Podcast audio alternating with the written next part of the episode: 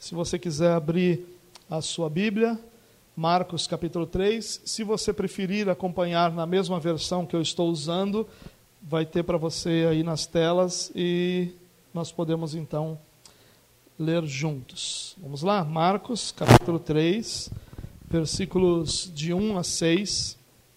O texto diz assim, ó: Noutra ocasião, ele entrou na sinagoga e estava ali um homem com uma das mãos atrofiadas.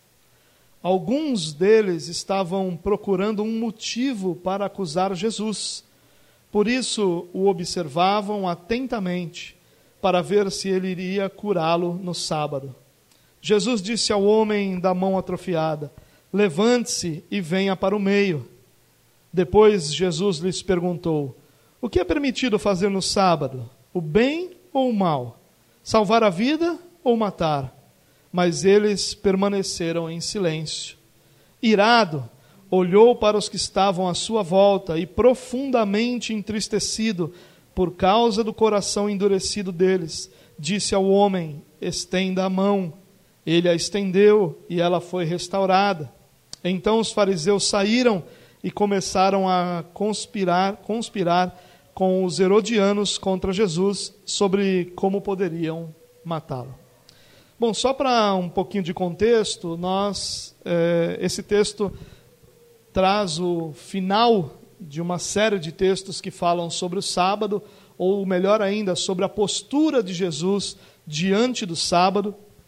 E nessa série de textos, nós vamos então é, ficar sabendo que Jesus, ao cumprir o sábado, ele então dá fim ao sábado, pelo menos da forma como os judeus entendiam e nós vamos, e nós vimos isso na última mensagem que nós tivemos juntos, nós vamos ser informados pelo próprio Jesus e conduzidos pelo próprio Jesus a uma adoração no dia que ele mesmo escolheu para si, que é o domingo. E há uma série de razões sobre o porquê o domingo é o dia em que nós adoramos o Senhor. O fato é que o sábado, Jesus cumpre o sábado, como ele cumpre toda a lei, e ao cumprir o sábado, ele então se choca com os religiosos da sua época.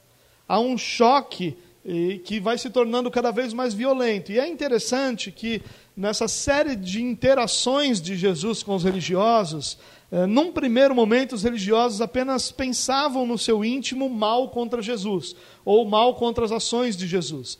E aí é, essa realidade vai, sendo, vai escalando, vai aumentando, de forma que depois já é uma reclamação para os discípulos, depois já é um questionamento para o próprio Jesus, depois já é uma afronta ao próprio Jesus, e aqui nós vamos ter o ápice desse confronto que vem sendo realizado nas últimas interações, é, a ponto deles buscarem e começarem a pensar sobre como conseguiriam e poderiam matar Jesus. Então, aqui nós temos um evento que Jesus confronta os religiosos mais uma vez sobre sua postura e sua maneira de encarar a lei, mas um evento onde Jesus não sai impune, mesmo com o ensinamento de Jesus, mesmo com eh, a amostra de Jesus, do seu poder, da sua divindade, nós não encontramos é, um, por parte dos religiosos um quebrantamento, ao contrário disso, eles se iram ainda mais, se revoltam ainda mais contra Jesus, e a partir dali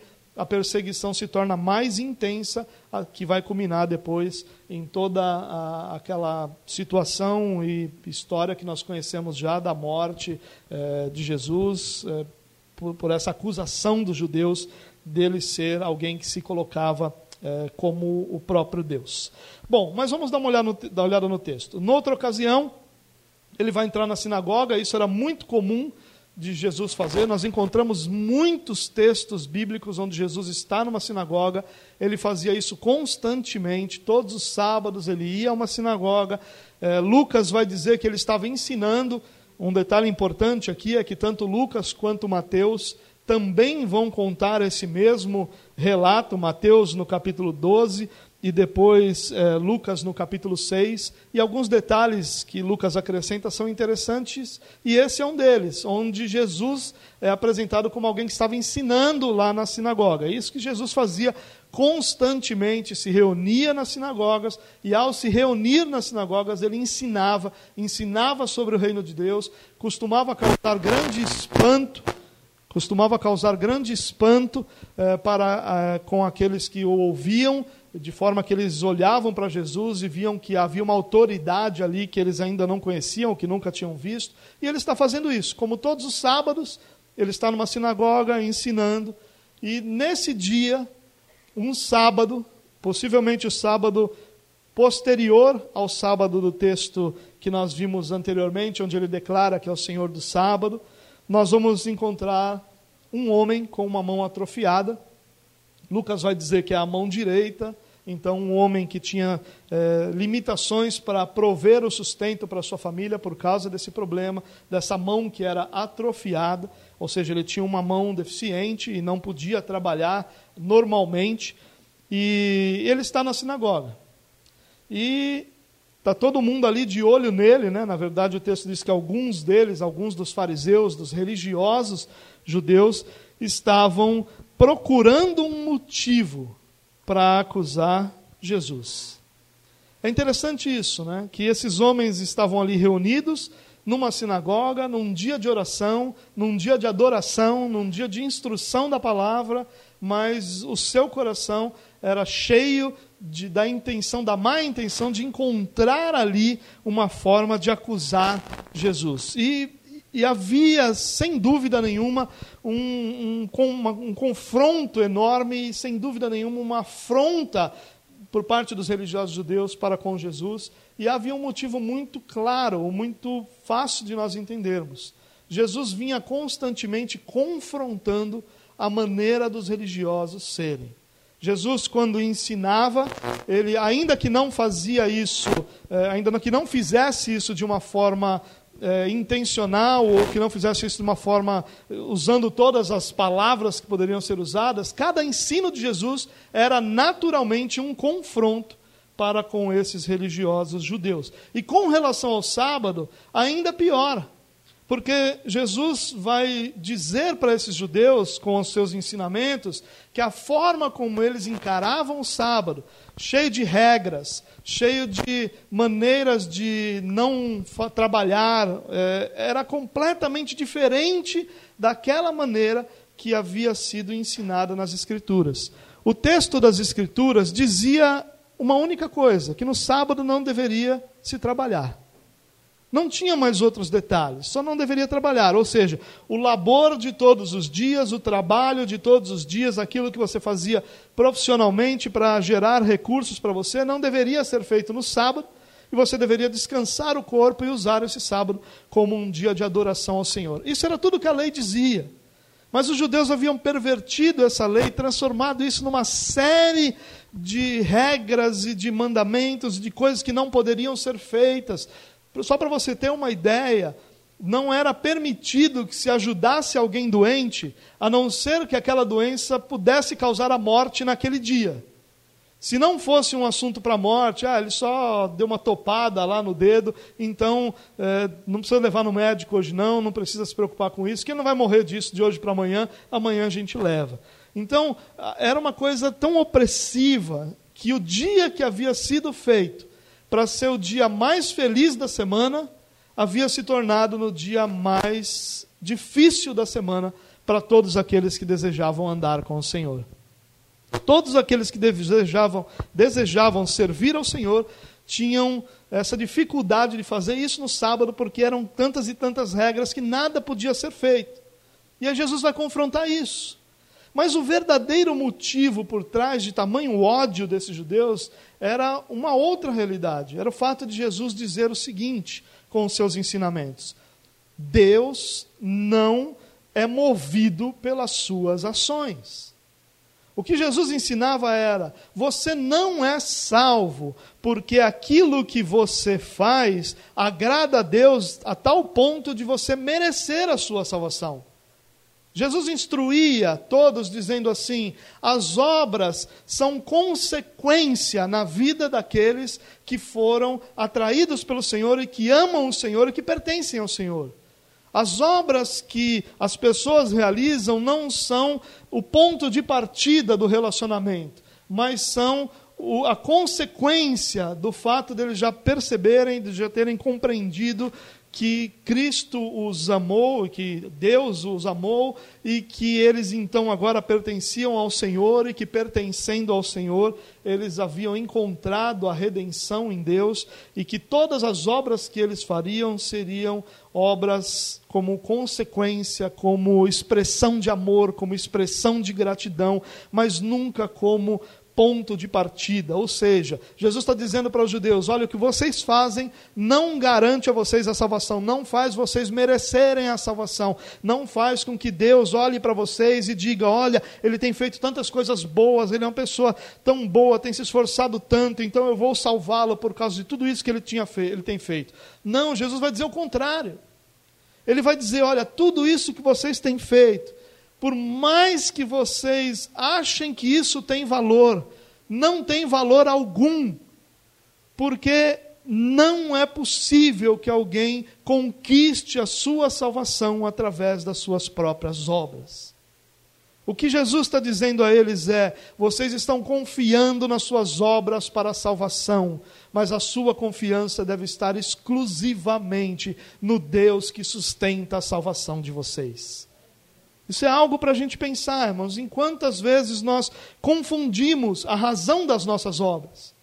E quantas vezes nós confundimos a motivação das nossas obras. E é nisso que Jesus vai tratar. E pela primeira vez, os judeus são confrontados com relação à intenção do seu coração. Até então, os judeus só eram movidos por aquilo que era feito.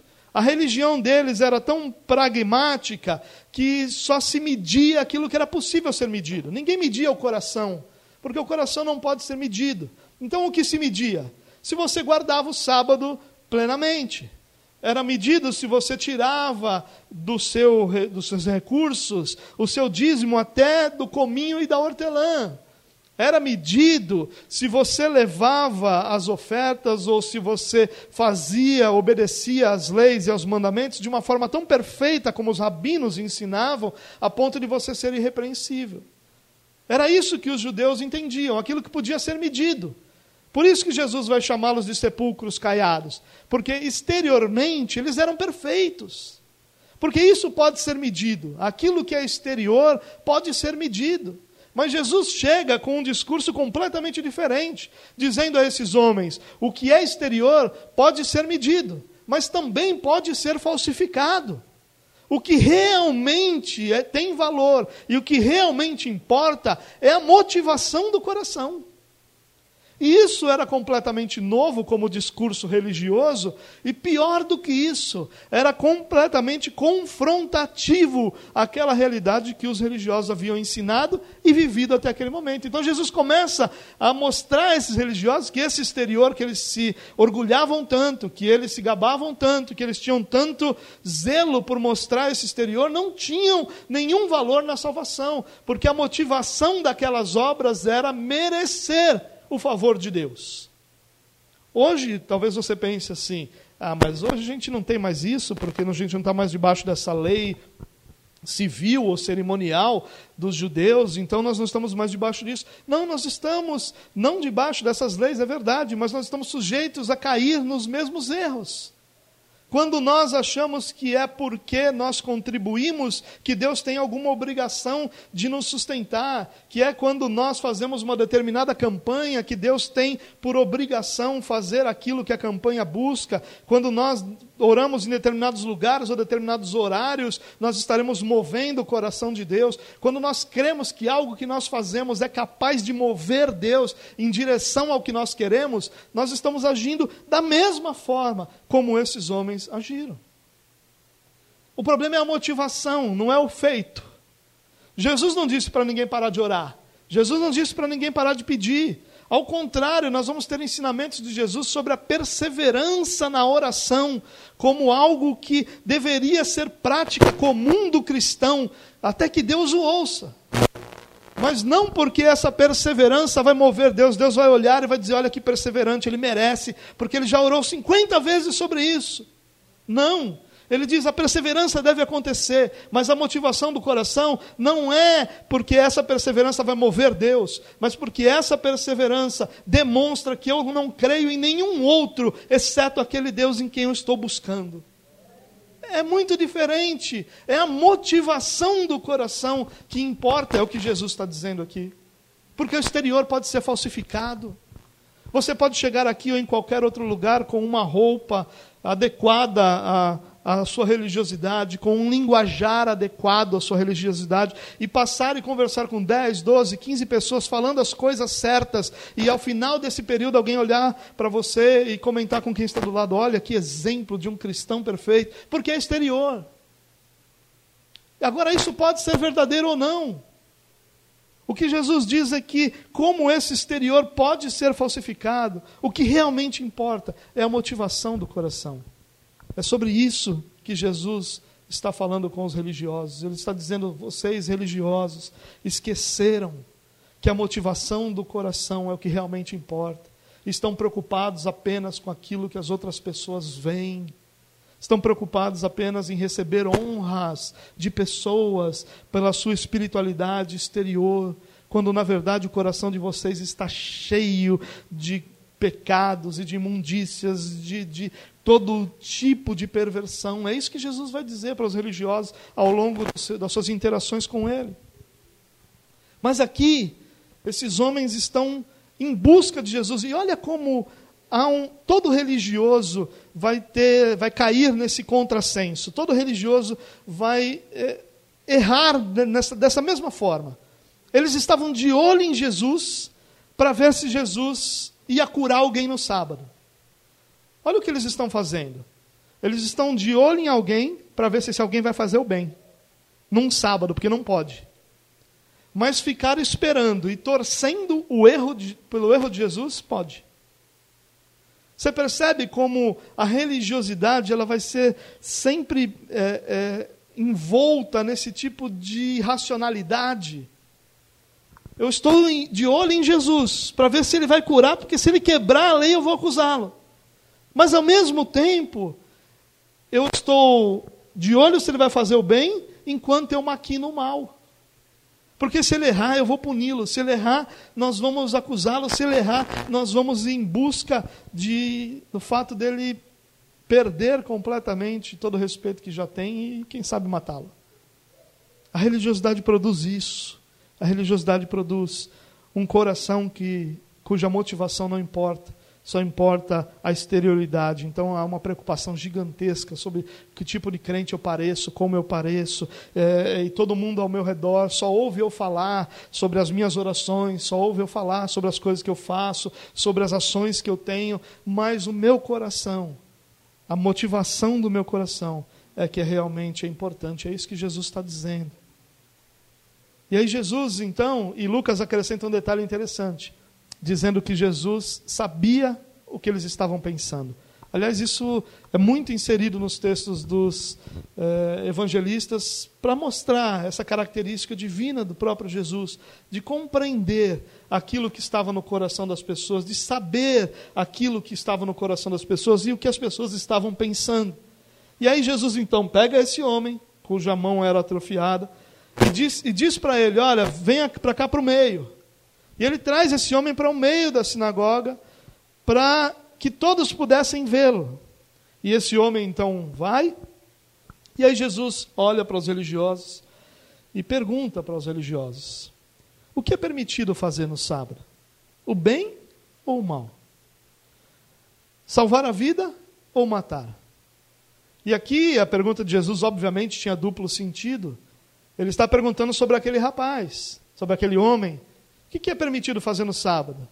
O bem ou o mal? E o mal aqui que Jesus está ensinando é não só uma ação deliberada em relação ao mal, mas todo bem que não pode, que pode ser feito e não é feito é um mal.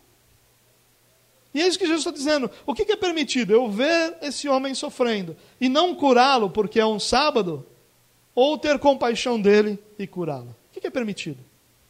Mas ele também está perguntando sobre os religiosos. O que é permitido no sábado? Eu fazer o bem para esse homem ou vocês fazerem o mal contra mim? O que é permitido fazer no sábado? É, dar a vida ou matar? Porque é isso que vocês querem fazer comigo.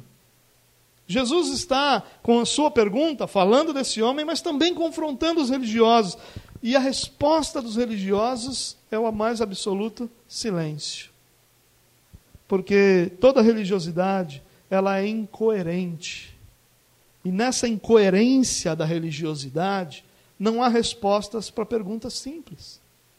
Não há respostas para perguntas que como essas que Jesus faz e eles se calam.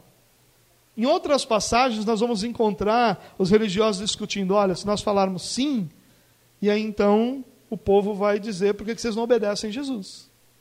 Se a gente falar não, o povo vai se revoltar, porque o povo acredita nele, isso é contra nós. E eles respondem: não sabemos. Aqui tem outra característica fundamental de todo aquele que é religioso, que é o fato dele não se comprometer com nada. O religioso não se compromete. Ele coloca a regra lá, a lei, como se pregada na parede, e diz: olha, está ali, se vire. Não, mas não tem exceções, está ali, se vire. E eles se calam, não respondem a Jesus, ficam em silêncio. E o verso 5 vai dizer o seguinte: irado, olhou para os que estavam à sua volta e, profundamente entristecido por causa do coração endurecido deles, disse ao homem: estenda a mão. É interessante Marcos dizer que Jesus se irou aqui.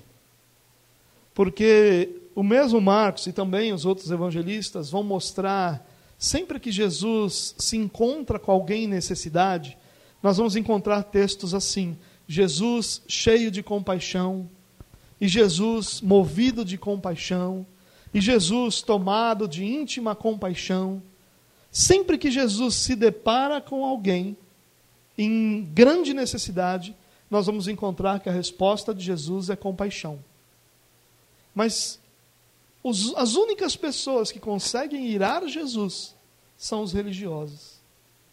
É sempre contra os religiosos que nós vemos Jesus irado.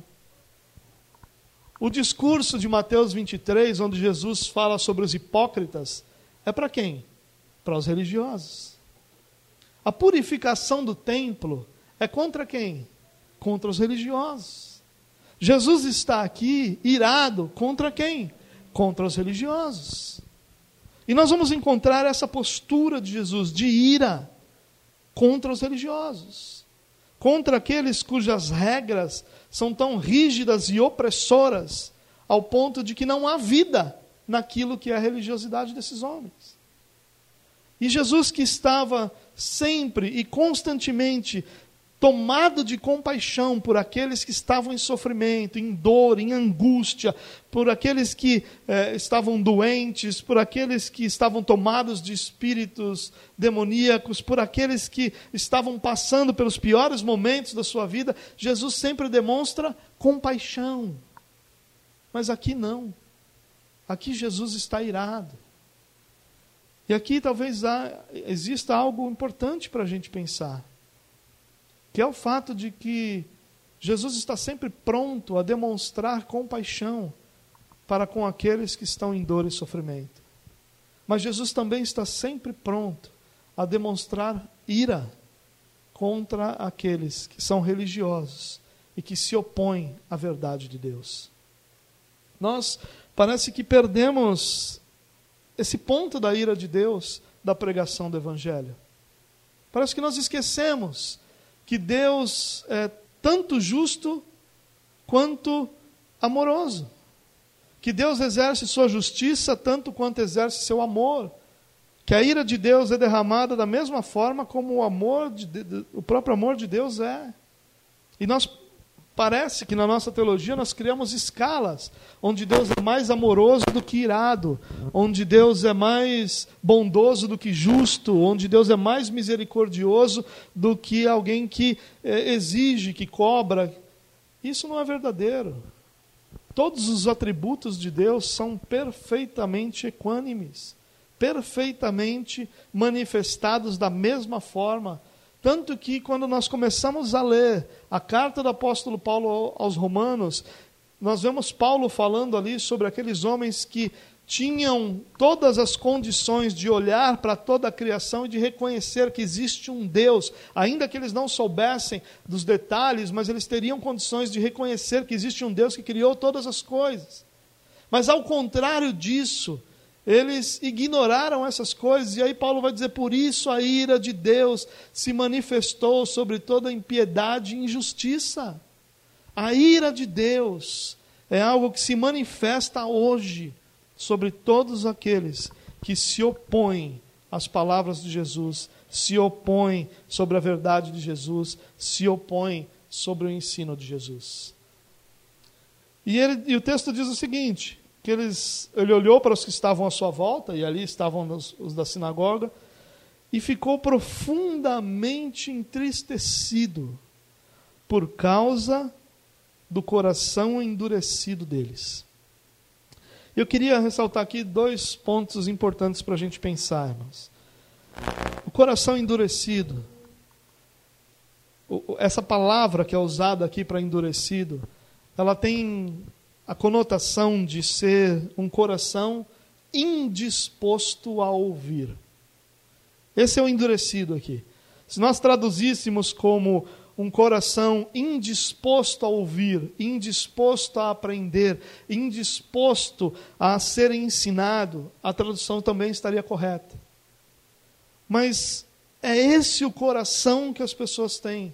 E Jesus, então, ele fica completamente, profundamente entristecido por essa por esse coração endurecido. Se entristece Jesus. Jesus é entristecido. É interessante essa parte da humanidade de Jesus, né? Jesus que sabe o pensamento das pessoas, consegue se entristecer pelo coração endurecido das pessoas. Essa humanidade de Jesus é algo que está sempre muito próximo daquilo que nós vivemos, daquilo que nós sentimos, daquilo que nós percebemos. E Jesus com o coração entristecido por causa do coração endurecido. E não tinha outra forma desse coração, porque todo coração religioso vai se tornando um coração endurecido. E aí Jesus, por causa desse coração, e a outra coisa que eu gostaria de ressaltar é que um coração endurecido, mesmo diante da mais perfeita verdade de Jesus, permanece endurecido coração do religioso, ele mesmo diante da mais perfeita exposição da verdade de Deus, e é o que Jesus está fazendo aqui. Nós estamos falando aqui de um pastor pregando com suas limitações. Nós não estamos falando aqui de um livro escrito por alguém com suas restrições e limitações. Nós estamos falando do próprio Jesus ministrando com graça e bondade diante de todos eles, e o coração permanece endurecido. E esse coração endurecido que causa essa tristeza, Jesus, é confrontado. E Jesus confronta. E Jesus faz isso de propósito. Jesus não. Esse, esse não é um, uma coincidência. De repente, Jesus estava no sábado na sinagoga e, por coincidência, esse homem estava lá. Não. O mesmo Jesus que sabia dos pensamentos, sabia que esse homem estava lá sabia que os, os, os religiosos estavam atrás dele, sabia que aquilo que ele faria lá, que é a cura desse homem, produziria no coração desses homens essa aversão, esse ódio para com Jesus. E Jesus vai lá mesmo assim. Aqui tem uma outra grande lição para nós, irmãos. Nós vivemos num tempo em que nós não podemos mais confrontar. Nós vivemos num tempo em que o confronto já não é mais permitido. Nós somos é, violentamente obrigados a não confrontar, violentamente obrigados a nos submeter a uma situação em que nada mais pode ser questionado. Não se pode falar. Essa é a nossa geração. Se você fala alguma coisa contra ou sobre uma criança que de repente está agindo de uma forma ruim, a pessoa vai virar para você e vai dizer: o que você tem a ver com isso? Se você falar sobre a roupa de uma pessoa, sobre a postura de uma pessoa, a pessoa vai virar para você e vai dizer: o que você tem a ver com isso? E nós precisamos aprender com Jesus, irmãos, que sem desrespeito, sem falta de gentileza, sem falta de amor, nós não fomos chamados para fugir do confronto. Nós fugimos do confronto quando nós queremos ficar confortáveis. Quando nossa intenção é muito mais estarmos tranquilos com as pessoas e com a, os ambientes do que quando nós queremos a verdade. Só que fugir do confronto fala muito sobre o nosso compromisso com o Evangelho. Porque fugir do confronto, apesar de parecer bonito e agradável para muitas pessoas, é na verdade uma fuga também do próprio Evangelho. Porque o Evangelho, que são as boas notícias de salvação, não começam com o fato de Deus estava lá no céu sem ter o que fazer e de repente olha para você que era um ser tão bom, cheio de luz, e sua luz emanou até o céu, e emanando até o céu, Deus falou: O que eu posso fazer por esse ser tão bondoso, quase que celestial? Ah, vou salvá-lo eternamente. Não são assim que começam as boas novas. As boas novas começam lá em Romanos capítulo 1 capítulo 2 e capítulo 3. As boas novas começam e Paulo vai fazer nada mais do que a exposição das boas novas, e o livro de Romanos poderia perfeitamente ser chamado do Evangelho de Deus, e ele vai começar dizendo que a ira de Deus está sobre a humanidade, que o homem preferiu o pecado, por isso Deus os abandonou aos seus próprios desejos, os desejos do seu coração. Paulo vai dizer que não há um justo, nenhum sequer, que todos pecaram e todos estão destituídos da glória de Deus, e que se Deus não se movesse, nem a religiosidade, nem a obediência à lei, nem a bondade, nem absolutamente nada que o homem possa ter em si seria capaz de conduzi-lo à salvação, que o homem não deveria esperar qualquer outro futuro senão o um inferno. É assim que começam as boas novas. Mas nós eliminamos isso da nossa pregação. E aí nós dizemos para as pessoas: Jesus te ama. Ele não tem o que fazer no céu, então ele resolveu te amar. Você não precisava, porque, cara, convenhamos, né? Você é demais. Olha quantas coisas boas você faz. Quando você passa por um morador de rua, teu coração, teu coração até se move. Você fica até tocado por isso. Você é bondoso. Quando você pode ajudar alguém, você faz. Olha como você é bondoso. E aí então Jesus resolveu te amar, porque você é bondoso. Essa é a mensagem do Evangelho dos nossos dias. Mas essa não é a mensagem do Evangelho bíblico. A mensagem do Evangelho bíblico é exatamente um confronto à vida que nós levamos. O Evangelho bíblico é Paulo dizendo que nós anteriormente estávamos escravizados em nossos pecados e delitos. É aquilo que Paulo vai falar quando ele, expondo aos. Eh, escrevendo aos moradores de Éfeso ou aos cristãos de Éfeso, ele vai dizer: olha, que nós éramos é, escravos do pecado, que nós seguíamos, nós seguíamos o desejo da nossa carne, seguíamos ao príncipe desse mundo, nós seguíamos as leis rudimentares do nosso tempo. E Paulo vai dizer: olha, vocês estavam presos, escravizados, completamente. É, é, dominados pelo pecado, pelo Satanás e pela sua própria carne. Mas Cristo os libertou. O Evangelho, ele produz esse confronto. Confronto em cada um de nós, cada um de nós que experimentou uma conversão produzida pelo Senhor, foi confrontado por nossa natureza pecaminosa. E é isso que Jesus fazia. E um coração endurecido não aceita isso.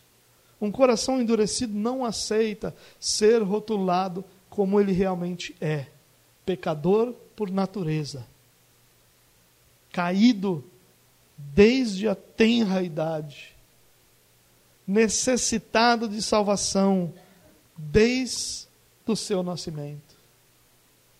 Essa é a realidade. E Jesus confrontava isso. E esse confronto do pecado, ele vai causar duas coisas ele vai causar vida e liberdade para aqueles que ouvem a voz de Deus confrontando os seus pecados. E vai produzir ira de Deus para aqueles que têm um coração endurecido e que não ouvem as palavras do Senhor. E para nós, cristãos, há um exemplo, há um, uma aplicação para nós aqui.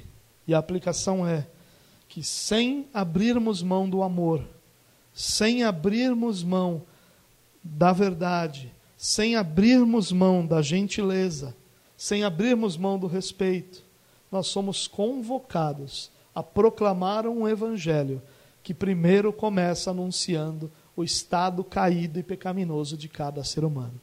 Para que depois nós tenhamos o direito de dizer: Mas o Senhor morreu por todos aqueles que creem nesse Evangelho, que creem nessa verdade e que depositam sua esperança única e exclusivamente nele. Mas não antes de dizer por que, que as pessoas precisam de um Salvador. É isso que Jesus está fazendo aqui.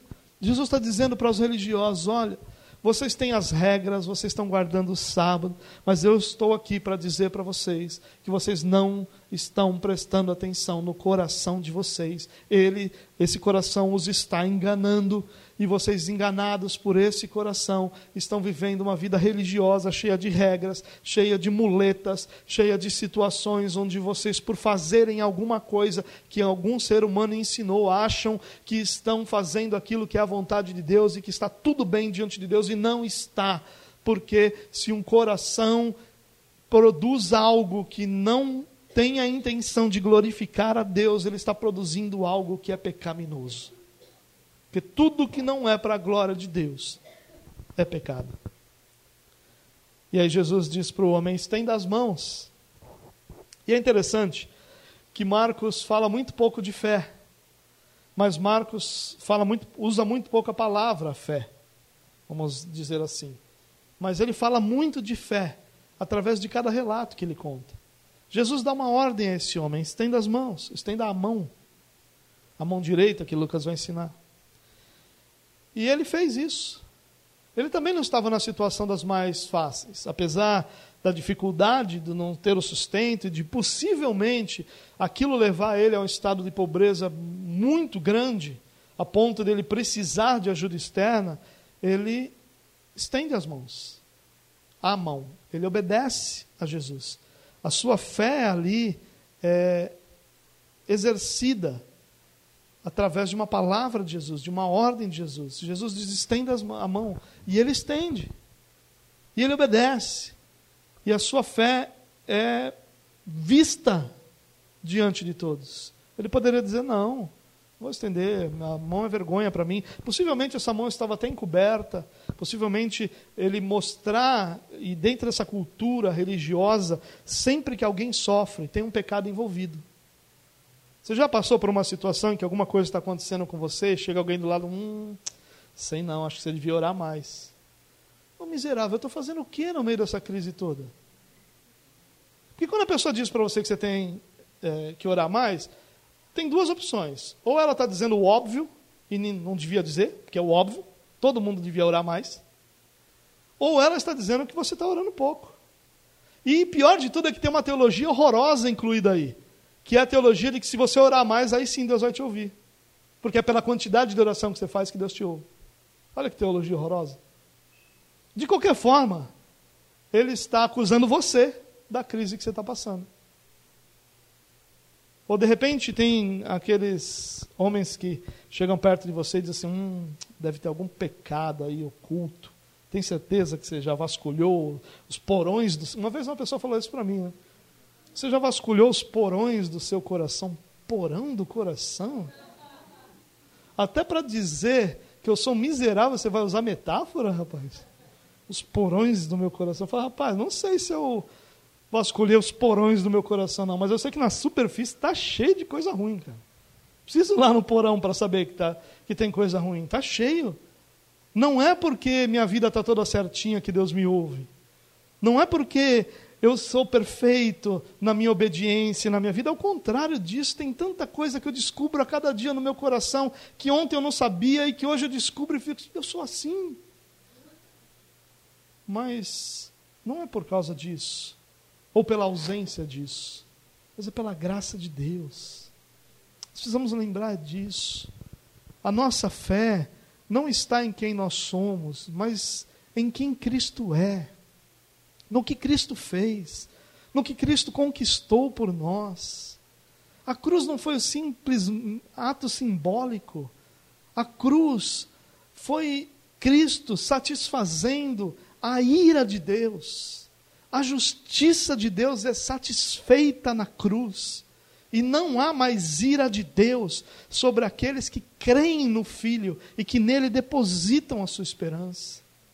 Por isso que Paulo vai dizer tão belamente em Romanos 8: nenhuma condenação há para os que estão em Cristo Jesus. Porque toda condenação que poderia existir, e aqui eu estou só explicando, toda condenação que poderia existir foi paga na cruz do Calvário. Foi realizada na cruz do Calvário. A cruz satisfez a justiça de Deus. Não há mais julgamento, não há mais condenação, não há mais morte para aqueles que depositam sua fé em Cristo Jesus, o nosso Senhor. Ao contrário disso, a vida, a esperança, a certeza de uma eternidade diante do Deus vivo. E é isso que nós precisamos ser lembrados constantemente, irmãos. Não, isso não é um chamado ao abandonar, abandonar das obras, mas isso é um chamado para colocar no seu devido lugar as obras. O que nós fazemos, nós fazemos para expressar o nosso amor, a nossa gratidão, a nossa fé por tudo aquilo que nós recebemos do nosso Salvador. Mas em nenhum momento o que nós fazemos pesa em absolutamente nada para a nossa salvação, porque a obra de Cristo é completa e suficiente para salvar todos aqueles que colocam nele a sua fé e a sua esperança. Completa, perfeita. Não há mais um mínimo de obras que precisa ser feito para completar essa salvação. Essa salvação não é 99,99% ,99 realizada Jesus disse: Está consumado. A obra que eu vim fazer é completa, perfeita. Está consumado. Nada mais precisa ser feito. E Jesus, quando ordena e esse homem estende suas mãos, a sua mão, ela é restaurada. E ali algo maravilhoso acontece. Um homem com uma mão atrofiada, uma mão que o impedia de trabalhar.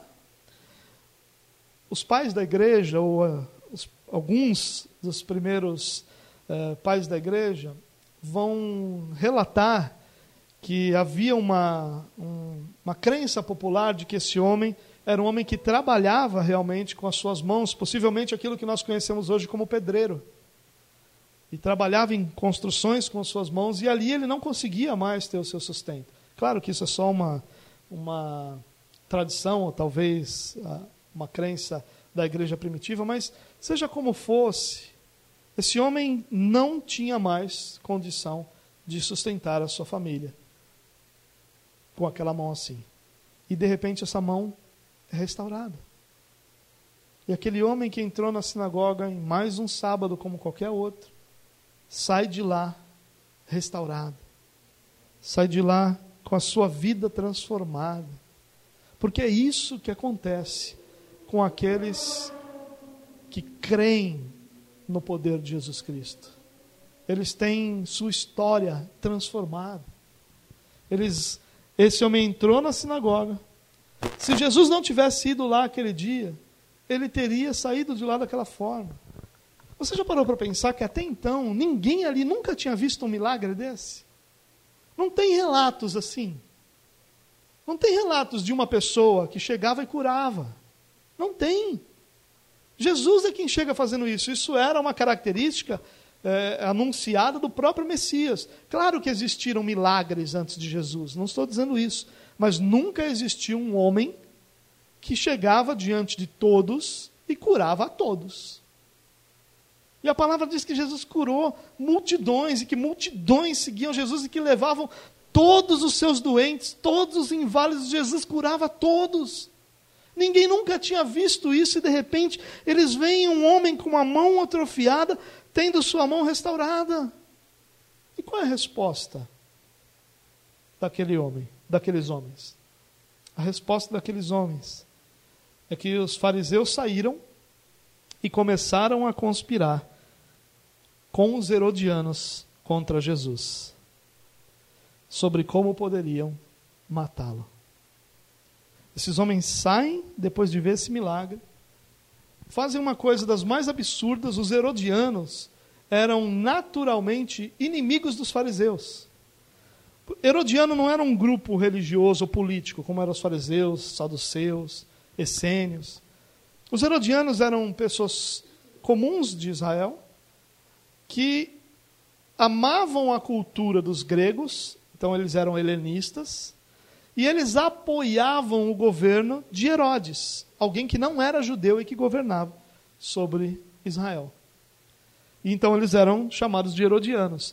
Mas eles estavam constantemente em confronto com os grupos religiosos, porque esses dois grupos, os herodianos e os outros grupos religiosos, eles Queriam coisas coisas diferentes. Os religiosos queriam a pureza da religião judaica, da cultura judaica, e os herodianos queriam a cultura grega. Era outra completamente diferente, muito mais voltada é, à questão do prazer humano, do prazer pessoal, do prazer carnal, longe de regras e de, de situações que os religiosos ensinavam. Eles eram opostos, mas aqui eles se juntam para tramar a morte de Jesus.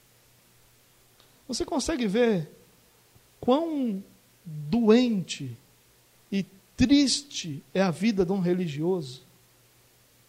E religioso aqui, irmãos, só para deixar isso claro, no religioso aqui não é alguém que tem uma religião, não é isso. Religioso aqui é alguém que confia nas suas ações para ser salvo. Religioso aqui é alguém que confia naquilo que faz para alcançar a salvação. Religioso aqui é alguém que conquista a salvação através das suas obras. Esses eram os fariseus, eram os saduceus, eram os essênios, eram os zelotes. Todos os grupos religiosos e políticos de Israel tinham essa característica de eu fiz isso, então eu mereço, eu, eu ajo dessa forma, então Deus vai me ouvir, eu faço dessa forma, então Deus vai me dar. Ou seja, todos esses grupos tinham algo em comum. Eles não confiavam que Deus, por sua graça e misericórdia, faria algo por eles. Então eles precisavam conquistar esse favor de Deus, mover Deus. E, e de, dessa realidade vem muitas coisas que nós ouvimos hoje, como o seu, a sua adoração move os céus, e movendo os céus, sei lá o que acontece, os anjos são, têm ordens e, e vêm aqui fazer alguma coisa. E, e, a sua oração, então, agora, olha, Deus foi despertado por sua oração e se levantou do trono nesse momento e vai fazer algo por você. A gente ouve coisas assim, que às vezes nem parece absurdo no nosso ouvido, mas que deveriam ser, porque todas elas demonstram a mesma coisa: que nós somos capazes de fazer alguma coisa para mover a mão de Deus. Mas nós somos tolos em pensar e em tentar. Tolos porque nós não precisamos. Pois a obra de Cristo é completa, a graça de Deus está constantemente sobre a vida de todos aqueles que depositaram sua fé em Jesus Cristo, nosso Senhor. Constantemente. Nós somos habitação do Espírito. Nós não somos visitados pelo Espírito, nós somos habitação. Deus fez em nós morada para si. Essa é a nossa realidade. Mas o religioso ele vai, vai, vai, vai, vai, até que chegou aqui numa conspiração com um grupo que eles detestavam, coisa de política, da forma como nós vemos negativamente a política. E tudo que eles tentavam, ou intentavam a partir dali, era matar Jesus. É interessante que Lucas vai terminar esse relato dizendo que Jesus se afasta para orar. Que Jesus se retira dali e vai orar. Quando Jesus faz isso, Jesus demonstra que não é naquelas circunstâncias que ele depositava a sua confiança ou traçava os seus planos, mas diante de Deus. Lá é que ele ia buscar recursos, forças e coragem para encarar tudo aquilo. Eu quero terminar dizendo uma única coisa, irmãos nós temos, como esses religiosos tiveram, uma oportunidade, talvez a palavra melhor seja, temos constantes momentos diante de nós, onde nós temos que fazer escolhas como os religiosos fizeram. Escolha de dar ouvidos à voz de Jesus e de abrirmos mão de toda essa autossuficiência, essa capacidade de fazermos as obras para merecermos o favor de Deus. Nós podemos abrir mão de todas essas coisas e depositar nossa fé exclusivamente em Jesus Cristo, na Sua graça, na Sua bondade, na Sua misericórdia, na presença do Espírito Santo em nós.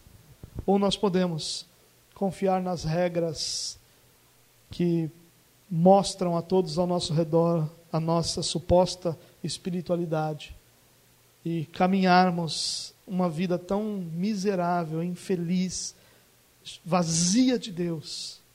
E o pior de tudo isso é que o religioso não consegue enxergar que ele é um religioso, porque o coração dele não está aberto a ouvir, não está aberto a aprender. Mas como diz Paulo encerrando o capítulo 7 de Romanos, graças a Deus por Jesus Cristo, o nosso Senhor. Quando Paulo diz: Quem poderá me livrar desse corpo sujeito a essa morte? Né, falando das suas lutas, dos seus pecados, das suas batalhas, ele diz: Mas graças a Deus por Jesus Cristo, nosso Senhor. Então, que Deus nos dê graça para que nós possamos ter ouvidos abertos e inclinados para a voz de Jesus. Porque só na voz de Jesus há vida, só em Jesus há abundância de vida, e só em Jesus nós somos libertos das amarras e da prisão que é a religiosidade na vida de qualquer ser humano. Louvado seja Deus que tem nos dado liberdade, vida e graça, de forma que nós não precisamos depender da nossa força, da nossa capacidade, da nossa energia, nem da nossa bondade para absolutamente nada. Mas nós dependemos da graça, da bondade e da misericórdia dele para que nós possamos confiar somente nele e fazer o que é a vontade dele para a glória dele.